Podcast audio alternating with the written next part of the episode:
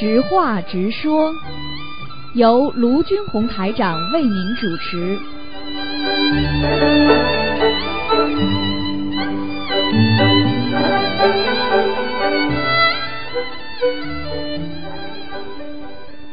好，听众朋友们，欢迎大家回到我们澳洲东方华语电台。今天是二零一八年十一月十六号，星期五，农历是十月初九。好，那么下面开始解答听众朋友问题。喂，你好，啊，师傅好，弟子给师傅请安，弟子自己的业障自己背，不让师傅背。师傅，今天有几个问题想请教您。啊，人有时候比较浮躁，有时候比较平静祥和，是不是多喝水可以洗去人的戾气，让人心情平静呢？是否是否这个问题。对啊，你要是发脾气的时候要多喝水呀、嗯，嗯，多喝水的话，的确是有好处的。嗯，明对白吗？好，嗯，是。那师傅，人家说水是百药之王，你开始过，他怎么理解呢？师傅，师傅这个水，嗯。水嘛，就是我们说的人就是靠着水，百分之八十都是水分的，因为水能让自己的经络啊、血液啊淡化呀、然后增加这个细胞源呐、啊，然后呢，让自己的血脉呢不要太浓度太厚啊，比方说人家说血凝度太高啊，对不对啊？然后实际上喝水就是洗澡一样，你洗澡很多时候会冲去烦恼的呀，所以很多人应该多洗澡，嗯，明白吗？好好，谢谢师傅慈悲开示。师傅，下一个问题，有个同学他说是有一个乳腺癌的患者吃全素了，可以吃大豆蛋白粉来增加营养，提高白细胞的增长吗？这个问题师傅可以的，可以的，嗯，可以。那他说那个医生说不让吃，说大豆有刺激，会让癌细胞长得快。除了他怎么呃有有还有提高免疫力的吗？师傅这个问题他很提高矛盾。提高免疫力是有的呀，提高免疫力是有的，啊。因为大有哪些产品？大豆，因为大豆是这样的，它要看有些癌症长在什么部位的，它并不是说哦所有的都可以吃，所有的都不能吃哎，它有一定讲究的，嗯，哎 那师傅，针对他这个乳腺癌患者，还有其他的就是说增强免疫力的吗？就是让身我觉得应该吃西洋参啊，嗯，还有嘛就是、哦西洋参还有嘛就是冬虫夏草啊，这个都真的是很好的东西，哦，冬虫夏草哦，是是是，也是挺挺好的。哎，因为像这种实际上就是免疫力啊长期的下降，经常的发脾气啊不开心啊，那这个人人生马上身体上就会产生一种负能量。啊，一种粗性吃性的这个这个激素就会产生，所以很多人呢、讲老实话生病啊，讲到底就是情绪上长期的不稳定啊。然后呢，在这个临床表现上呢，就是代表他的脂肪沉淀太多，然后血脉不和啦，然后加上长期的忧郁啦，啊，造成血液停滞不前啦。因为他是这样的，他就是怕那个游离的那种癌细胞啊，啊，随着他的血液和淋巴啊，因为癌症主要是随着血液和淋巴在在全身它会转移的，所以乳腺炎什么意思呢？就是其实就是怕它转移了啊，它慢慢的会越来越大，它的癌细胞的发展的这个空间越来越多，所以人家说最主要就是说容易细胞之间的连接松散。你明白吧？细胞连接细胞的这个当中的这个连接啊，细胞的这个松散，所以乳腺癌的细胞丧失了正常细胞的特性，主要是。啊哦啊，那师傅，你师傅，那你像乳腺癌百分之多少的原因与打胎的孩子有关呢？如果得乳腺癌，百它是这样的？它是这样的，它有两种方法。一种呢，比方说从医学上来讲，你乳腺癌当然是一种我们说是一种像啊重要器官的这个病变性的一个纤维组织啊发生病变。它实际上就是说最怕的就是你在上皮组织的恶性肿瘤了，就是一种肿瘤了。那么肿瘤嘛，这个血液流不到的地方就会形成肿瘤呀。所以人家说为什么血液要流通呢？血液不通，哪个地方不通，哪个地方就堵塞，就像火车线一样的呀。啊，那么如果你从玄学上来讲，那一般的你打胎的孩子的话，他总是啊跟孩子冤结，总是在妇女的一些敏感部位，就是比方说妇科方面，它会产生一些不好的东西。啊，它是这样的，所以它实际上医学上临床表现，它是一种淋巴的扩散。实际上还是应该说是，只要身上有这种灵性，它就会到你身上到处跑。你听得懂吗？实际上癌细胞这本身就是一种，像我们说就是一种灵性了。到癌细胞其实就是一种灵性，就就是这样理解。实际上就是癌细胞就是一种不好的黑体呀，就是黑黑色素的黑体，它在你身上乱跑，明白吗？嗯。哦，明白明白。哦，那师傅，其实根本问题就做癌症，现在哎呀，这现在这个末法时期得癌的越来越多。其实癌症最根本的就是还是业障病，就是你的业障，是这样吗，师傅？嗯，长期的，长期的那个忧郁啊，啊，压制啊，啊，不开心啊，想不通啊，那么都会导致你恶性肿瘤。实际上，它癌症就是恶种恶性肿瘤呀。哦，肉瘤了啊！你比方说你肾脏上血液不通，你肾脏上长瘤，对不对啊？那癌症是什么意思呢？就是细胞分化和增长不均衡。那么用我们玄学上来讲，就是说你长期的心态不好，明白了吗？明白，明白，明白。哦，就是。啊，明白了，明白了，谢谢师傅的慈悲开示。嗯，师傅啊，你看有一位佛友梦到鱼被切成一段一段的，但是肉还在抖动。请问师傅，是不是鱼被切成一块一块的，神识还没有离开呢？师傅，对呀，就是这样啊。嗯，那你那师傅，你像这个鱼被切成这么几块，它神识多久才能离开呢？一般要看的，有的早就跑了。你像人一样的，有的人吓都吓死了。对不对啊？那师傅，他的神识跑了，是跑到那个吃他的人的身上，还是跑到哪里呢？师傅这个问题。神识一般跑掉的话，就变成闪灵了呀。哦。因为他鱼的灵魂非常小，他一下下了跑了，一刀下去，他的魂魄就跑掉了，那么就是在空中漂浮呀。用人间讲就是就是中阴身呀。中阴身，那师傅，那他漂浮着，他知道是他的人杀他的人，他就就来去找他，是这样理解吗？要看的这个灵性，比方说他上辈子他是一个人投胎，但是他虽然是分成散灵了，但是他在这个鱼身上，他的灵魂比较集中。那么他谁害他弄他，他可能会最后一眼他会盯住你。哦，啊，是这样的，就像一个人一样，最恨的时候是死的之前，他盯住你了。实际上，他把过去的可以忘记，他最后谁弄他，他就最恨恨恨谁，就是这样。哦，是这样啊。啊，明白了，明白了。嗯。好，嗯，好，谢谢师傅的慈悲开示。啊，那那师傅，下一个问题，你师傅您开示过，有时候自己的灵感可以医治自己身上的病和灵魂上的病，如何理解这句话？灵感可以医治呃身上的病，也可以医治灵魂上的病呢？是不是？因为你的感觉呀。你如果你感觉很好，如果你感觉很好就好，你感觉不好就不好。实际上一个人就是靠感觉活着的呀。你感觉这个事情要出事了，你是不是昏了？你是不是害怕了？对。啊，如果你今天感觉这个事情，哎呀，好事情啊，越来越顺利了，很开心了，你是不是人的心灵就舒服了？对对。啊，就是。那那我们学佛人的感觉是不是菩萨给的灵感呢？是不这个问题？是啊。就是这样，嗯。哦，明白了，明白了。嗯。那谢谢师傅的慈悲开示。师傅，呃，有个同学问：人要有肉身之光和智慧之光，一个真正学佛的人要有肉身之光和智慧之光结合在一起，就是佛之光。这就是佛法界讲的知行合一，是这样吗？师傅，何为肉身之光呢？是是啊，肉身之光。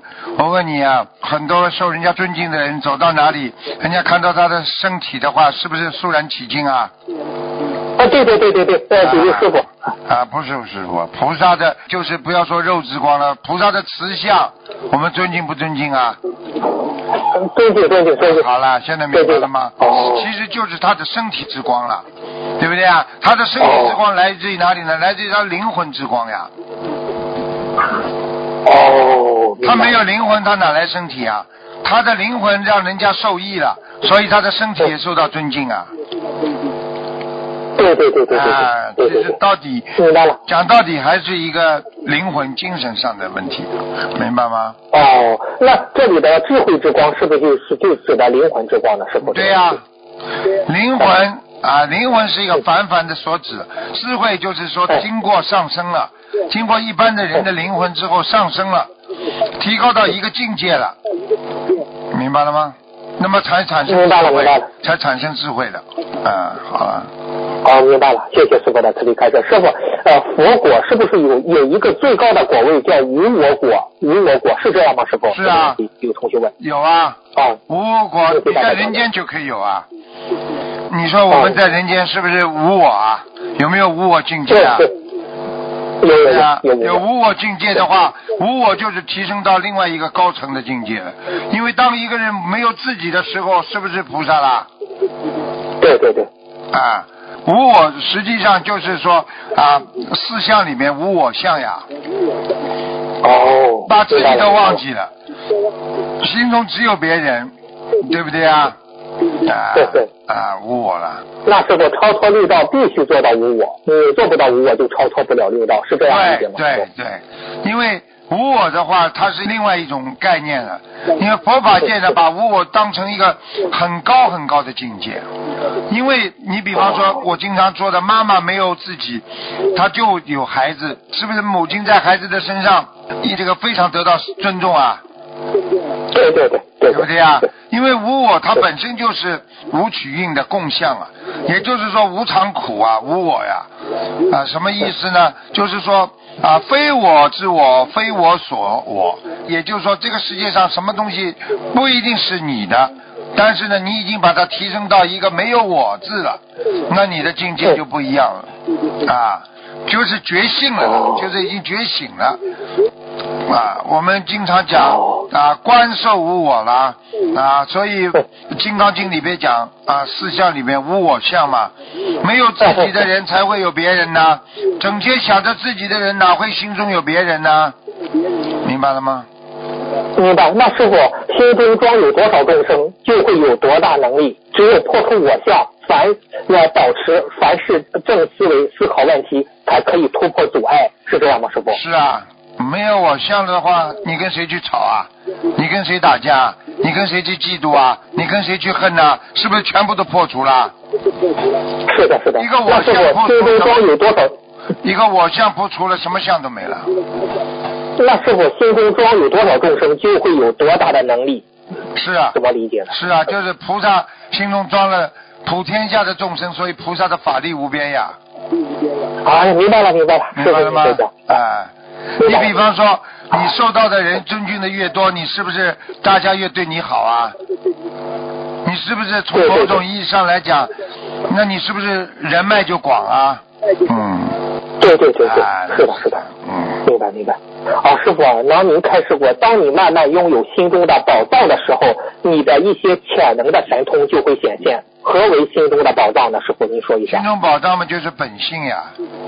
本性，善心慈念本性嗯啊，然后呢，心中的宝藏就是藏，实际上就是藏的，藏起来呀。宝贝藏的地方就是你的佛性呀，就是佛陀说的众生皆具佛性呀。你说一个人到底了，他有没有良心呢？他总归有良心的呀。那师傅，众生皆具佛性和佛不度无缘之人如何理解呢？佛不度无缘之人，实际上你要记住，众生皆具佛性，就是代表着你只是说拥有佛性，但是你的佛性被度灭了呢，你的佛性已经被泯灭了呢。对对对。啊，你这个人已经杀人如魔了，你已经不是人了，所以他不存在有佛性了，因为你已经变成了一个魔王了。你说这种人是属于无缘之人，菩萨怎么度啊？哎，没法度，没法度。明白了吗？明白了，明白啊，其实就是说啊，我们经常讲了，色受想行识，对不对啊？也好，眼耳鼻舌身意也好，你不管怎么样，你这个人啊，在无我利他的这种心量当中，你在学佛修心，但是一旦你找不到对方的本性了，那么这个就是属于无缘之人。那么这个无缘之人的话，我们就没办法度了。因为一个人的善良的本性和佛性完全可以被啊隐藏起来的，而且被五欲六尘所染，根本找不到、看不见了。那菩萨怎么去度他？明白了。我那师傅您讲的就是放下屠刀，立地成佛，就是那他那个本性来了，是这样吗？对呀、是这样。他虽然有屠刀，但是他放下了，他从此不做了，他本性开始恢复了。那么才能救他呀！立地成佛的意思，并不是说你马上真的能成佛，而是说你可以放下之后有这个机会去成佛，明白了吗？对对对。啊，明白了明白了，谢谢师傅的慈悲开示。嗯。嗯，师傅，下一个问题，有一位佛友帮助其他同修家里设了佛台，梦到自己在设自己家的佛台，师傅是这样解答的：帮别人设一个佛台，救人一命，胜造七级浮屠；救人家一家，家里就有佛台；设一百个佛台，自己家里有一百朵莲花。哎，同学们问如何理解这句话呢？设一百个佛台，自己家里有一百朵莲花，这个莲花和天上的莲花有区别吗？是否，这个问题。首先送人玫瑰，手有余香，对不对啊？对对对对，啊，帮人家设佛台，是不是你有功德啊？有有有有，啊，你说说看，你帮人家设了一个莲花了，你家里会不会长出朵莲花？呃会啊，那那家里这个莲花是啥呢？这个莲花是莲花，并不是说你天上的你这个，你你帮人家设的那种莲花，就是说让人家心中充满着佛光，充满着智慧的莲花，并不是说哦我帮你们拖上去的那种莲花。莲花分很多很多很多种的，明白了吗？哦，明白明白 明白了，嗯明白了明白了嗯啊！谢谢师傅的慈悲开示，原来是这样啊啊！嗯嗯，啊师傅，师傅，您开示，今天你你们去帮助人家了，对方只要说我感恩，我真心的谢谢观世音菩萨，那么你已经种下大福田了，你就是功德无量。请问师傅，别人帮助我们的时候，我们是不是应该心里应该心里应该说感恩观世音菩萨，以后都要这样说？嗯对呀、这肯定的，早就应该说了。师傅就是不管谁讲师傅，师傅心里就是马上就说感恩观世音菩萨。你哪怕今天大家说感恩师傅，我心里就想感恩观世音菩萨，因为我们这一点一滴都是来自于观世音菩萨，并不是我们自己本身啊。我们的境界要提高啊！人家夸你好，你怎么知道啊？没有啊，这都是啊领导的培养啊，大家的帮助，这不一样吗？我说哟，你像菩萨了，哎呦，感恩观世音菩萨，哎呦，你做的真好，感恩观世音菩萨，一样道理不啦？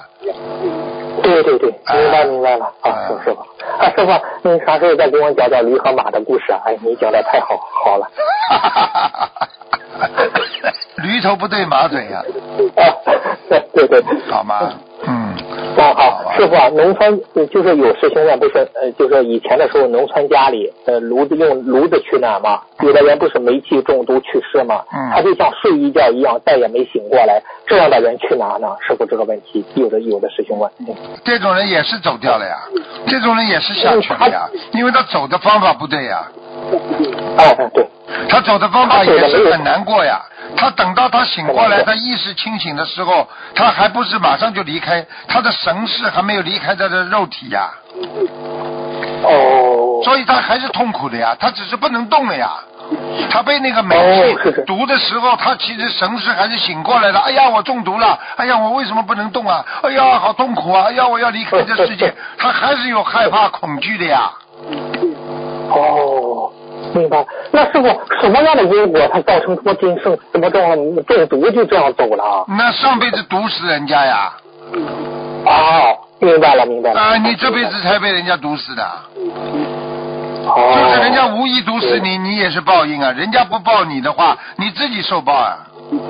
对你上辈子也是忽就是无意想想暗暗的毒死人家，今辈子你看你就煤气中毒，也不知不觉也就被毒死了，是这样。你上辈子不一定是无意的，你上辈子有意害人，但是人家这辈子这个人不要你还了，这个人修心了，但是你也会被煤气无意当中毒死。哎呀，听懂了吗？明白了，听懂了，听懂了。啊，因为人家不要你还了，我为什么教你们说，如果你就算知道人家欠你的，人家拼命在还你，你不要让他还了，跟你就没关系了，你就解脱了，然后呢，他自己还会受报的。哎呀，明白了，明白了。哎，我我讲个真实故事给你听听，有一个男的整天骗女人，哎哎哎啊，骗一个、两个、三个、四个、五个，五个女人都老实的不得了，被他骗了，啊嗯，被他这个欺骗了，啊，骗财骗色，啊，等到第六个女的厉害的不得了，死盯着他，然后把前面那个五个女的全部联合起来告到他法庭上，他最后坐监牢了。那么前面那个五个，以为表面上看起来我不要他还，我不要他还，算了，我不去不去再去搞他了。但是他这个男的还会有报应的，并不代表他的业障他就消掉了，你听得懂吗？哦，听得懂了。哎，哦，明白了，明白了。好，谢谢师傅的慈悲开示。师傅，嗯，最后一个问题也是非常重要的。师傅，我们一直很担心您的身体。嗯，昨天昨天晚上，一个师兄佛友上香，哎呀，菩萨来了，他问了，就是看到观世音菩萨来了，他记了一些话，哎呀，感人的不得了。那嗯，我希望大家好好的听这个菩萨说的这句话，当然还请师傅啊看听一听。这个观世音菩萨慈悲，我们担心我们师傅的身体，师傅一直为我们背业，以后打图腾电话、万打电话，弟子开始法会都要说自己的业障自己背，不让师傅背。对师傅的身体会不会好很多？观世音菩萨是这样说的。观世音菩萨开始：今日你们问到母亲这个问题，母亲可以明确的告知你们这些弟子，你们的师傅为你们背的太多了。你们若能和你师傅通到电话，那是你们的福气，也是你们身上众生的福气。他们以此借助你师傅的气场加以解脱。你师傅能不悲业吗？现场看图腾，悲业更是不必说，大多都是重症患者，他们身上的众生都是急切的想解脱。即使你师傅开出小房子数量，有些善灵他会感恩，有些不愿意离开的就去找你师傅，你师傅怎么能不背呢？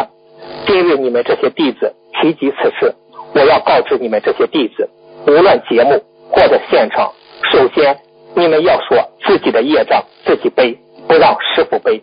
你们就你们就这么一个师傅，你们要好好珍惜你师傅的肉身，保护好你师傅的身体，让你师傅在人间多带带你们这些可怜的孩子们，你们可都记下了。是，很感动啊。所以观世音菩萨很了解我的，所以有的时候你们这些孩子真的不懂，整天，尤其是我们秘书处有些小孩子在师傅身边都不珍惜啊，还气师傅，哎，我真的是无语了，是真的，人家人家要看师傅一眼都不容易，他们还气我，哎，不负责啊、真的很不负责任的，很不好，明白吗？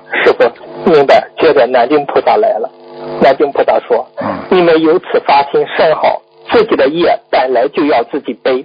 你们在人间就这么一个师傅，爱惜师傅，替师傅担忧才是好弟子。这样你们的师傅就可以救度更多的有缘众生，这也是你们的一个发心，一个为众生的发心。做一个人都要学会对自己的言行负责，何况一个学佛人呢？每个人都要对自己的因果负责，学会承担，懂得放下，尊师重道，方可成道。你们的师傅甚是慈悲，总是心疼你们，你们也要学会懂得爱惜师傅。自己的业障自己背，不让师傅背。这句话甚好，能说出此话，能体现出你们尊师重道，更能得到天地感应和众多菩萨的加持。这样的佛子修行更易得到护法菩萨的保佑护佑，神灵敬之。就这些吧。哎，师你看了吗？